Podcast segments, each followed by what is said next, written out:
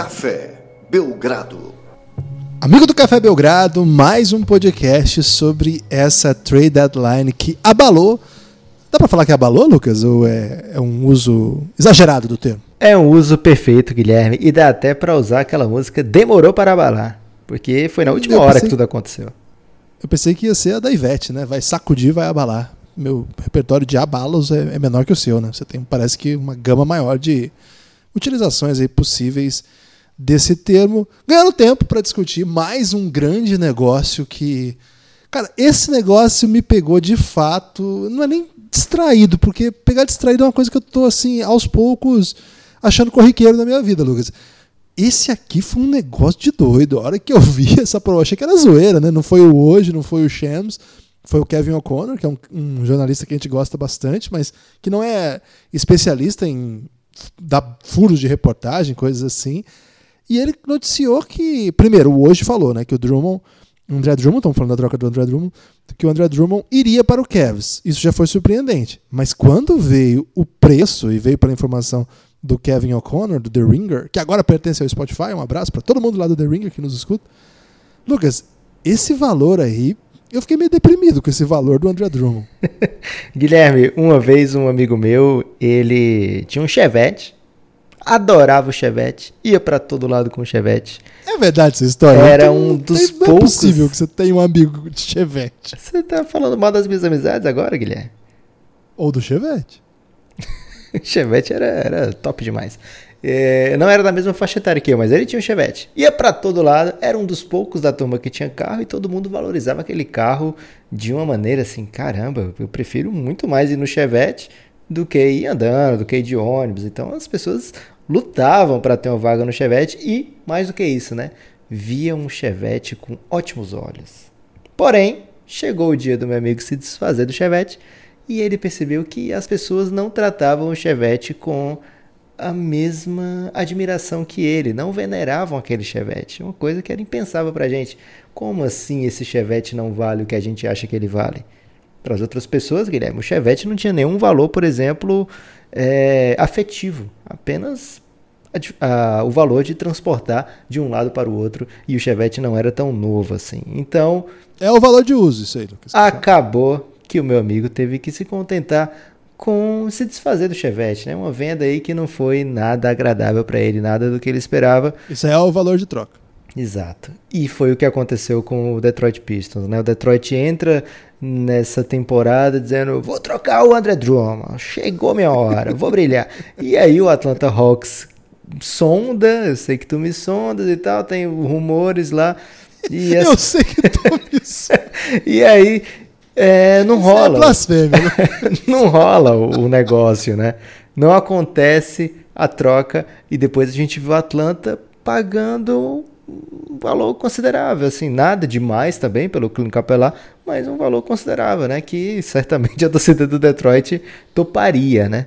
É, mas isso mostra muito como se vê o pivô hoje na NBA. Não é que o André Drummond não seja um bom jogador da NBA, não é que ele não seja que ele não fosse titular na maioria dos times da NBA. O problema é o que ele demanda, né? A gente falou isso um pouquinho no, no episódio de ontem, né? Que já é o segundo episódio para trás aí no feed, minha gente. É, que muitas vezes o espaço que aquele jogador vai contar no cap é até mais importante do que aquilo que você manda numa troca, né? Então, qual foi o valor da troca? A gente vai falar troca aqui e se você olhar as estatísticas do André Drummond, você não vai ver que não tem sentido, né? Porque o Detroit Pistons sai da troca do André Drummond, que era o principal jogador do time, sei lá, nos últimos cinco anos, né? Foi duas vezes All-Star, é... foi líder em rebotes já quatro temporadas da NBA, né? Contando com essa agora chegou a ter 16 rebotes de média, de média na temporada, faz 18 pontos e 16 rebotes nesse ano, e ele foi trocado por dois jogadores que não jogam, e não é assim, ah, eles não jogam porque eles são muito novos ainda, não. Eles não jogam porque acabou o ciclo deles na NBA. Eles não vão mais jogar, provavelmente é o último contrato deles. São dois jogadores que não jogam, mas uma escolha de segunda rodada do ano que vem? Não, de 2023, Guilherme, com mais duas pegadinhas nela. A primeira pegadinha é Só piora. É a pior entre duas escolhas.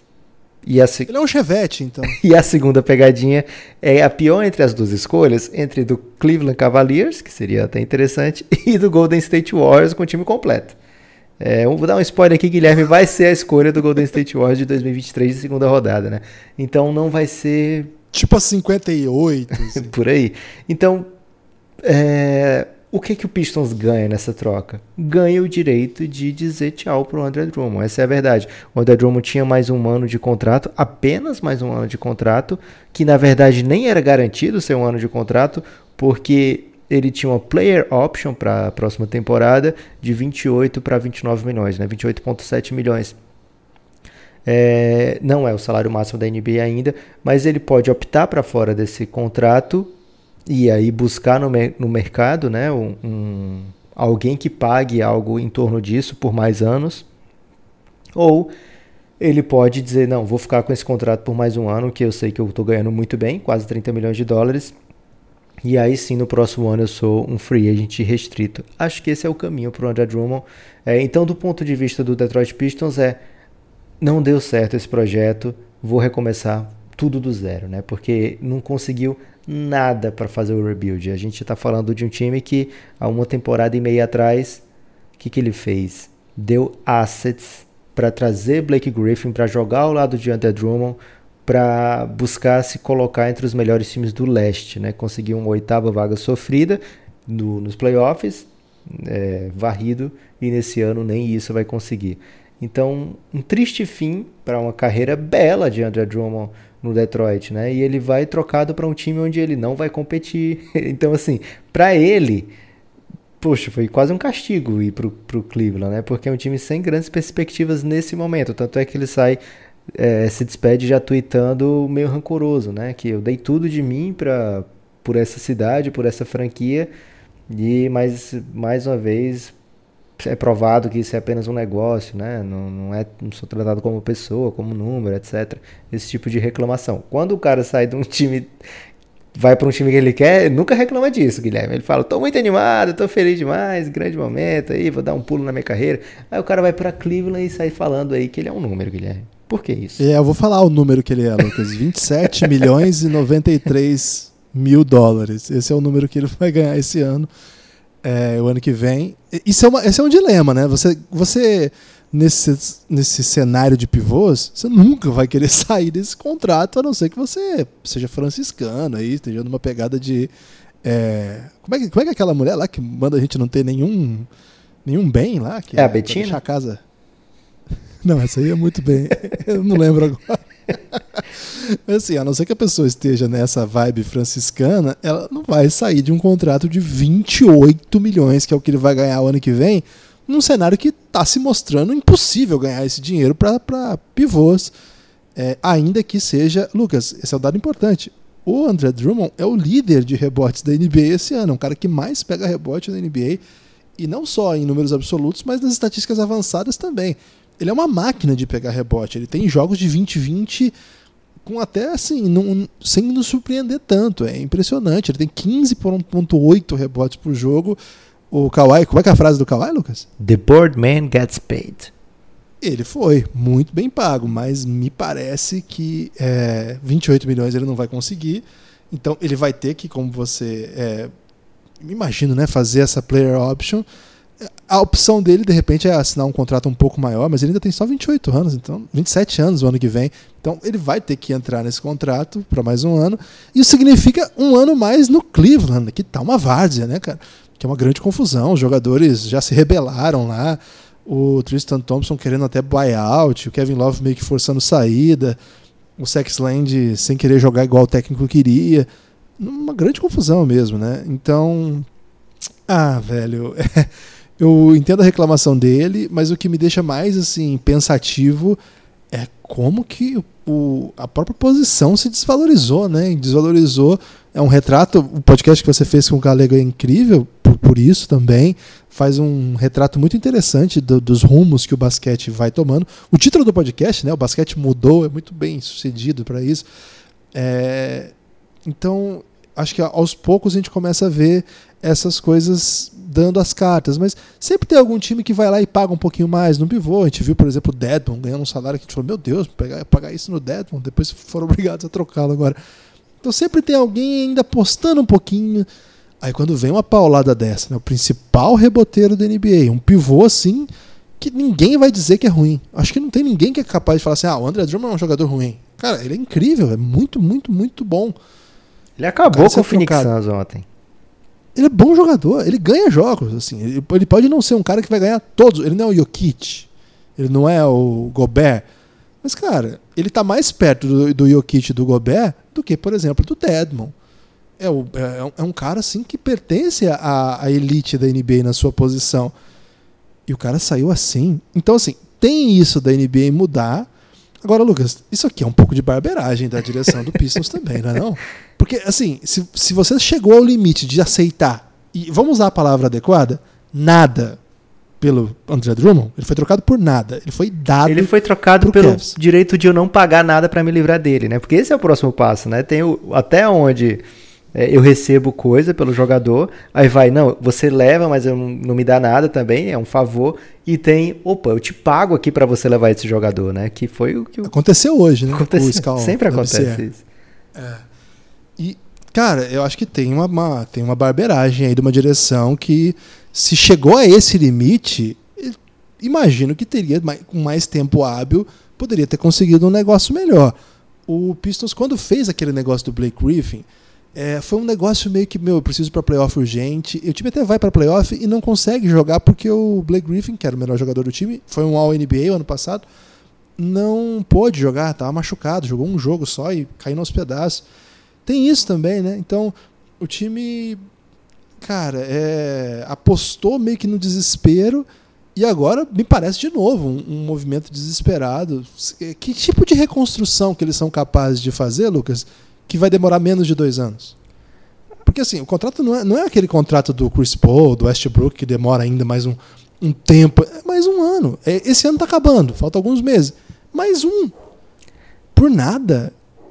Sei lá, achei muito esquisito. E ano que vem é. não, não tem aquela classe de free agents, né? Que, sei lá, não, preciso do cap urgente. O Pistons provavelmente não vai conseguir nada na próxima free agency que vai ser um divisor de águas, né? Quem tem os seus free agents restritos é, que lutem, né? Vão querer segurar. Não vejo o Pistons conseguindo tirar um Brandon Ingram para trazer para o time, né? Ou mesmo um Bogdan Bogdanovic.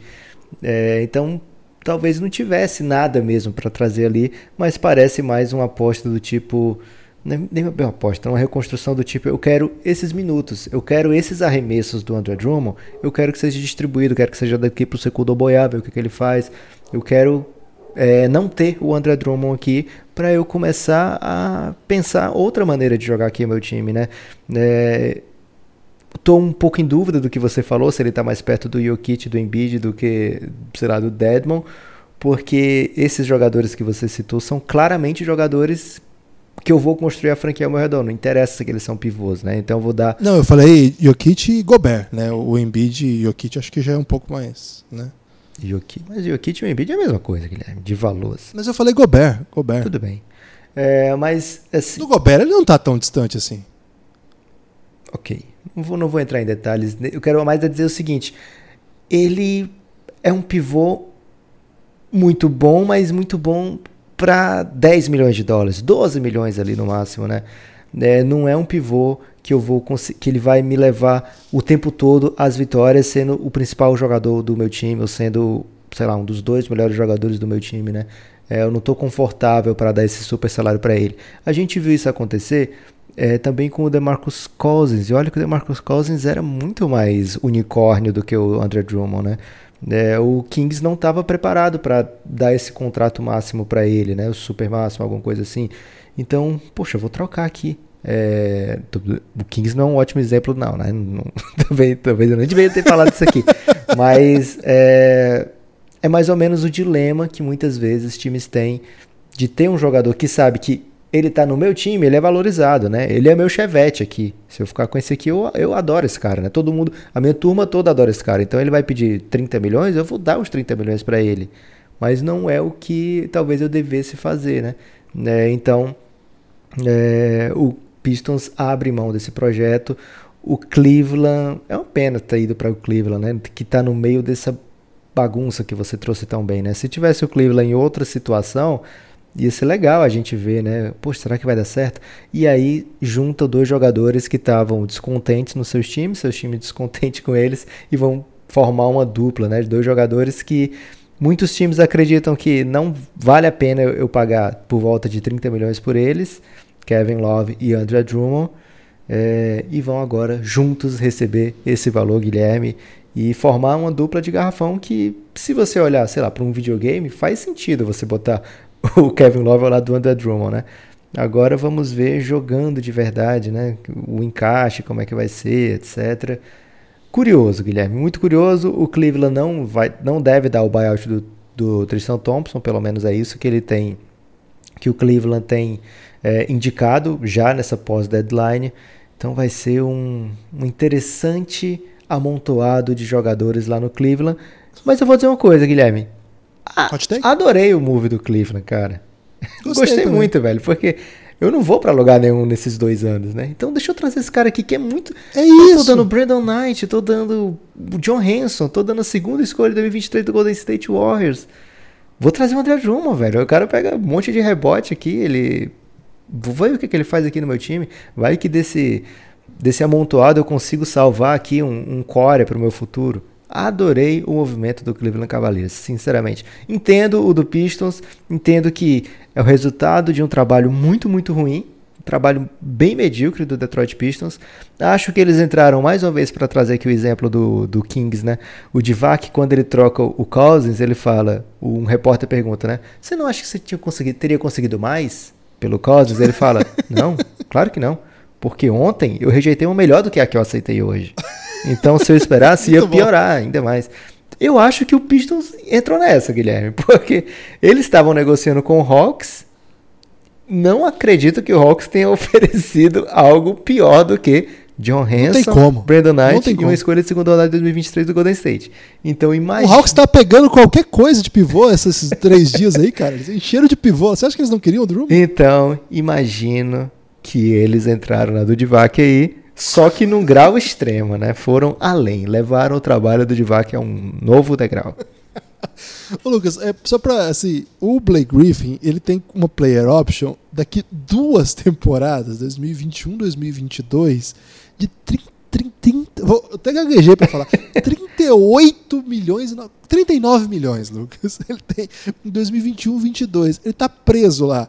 Os 28 milhões do, do André Drummond, sinceramente, cara, é, esse ano o time vai, vai liberar os 18 milhões do Red Jackson e 7 milhões do Lanston Galloway.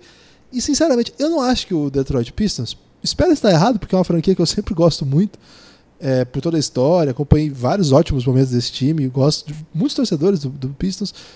Mas eu não acho que eles sequer vão ter free agent para pegar esses 25 milhões. Eu não sei se eles vão ter um jogador de 25 milhões para ir para lá que, que vai mudar liberar os. Ah, eles podem de acho... repente dar pro Derrick Rose, Guilherme. Como eles fizeram, né? É, então, eu achei inexplicável, indefensável, é, mas assim, dizer que você compreende as ações. É diferente dizer que aprova, é verdade. Exato, é que elas são assim aceitáveis, né?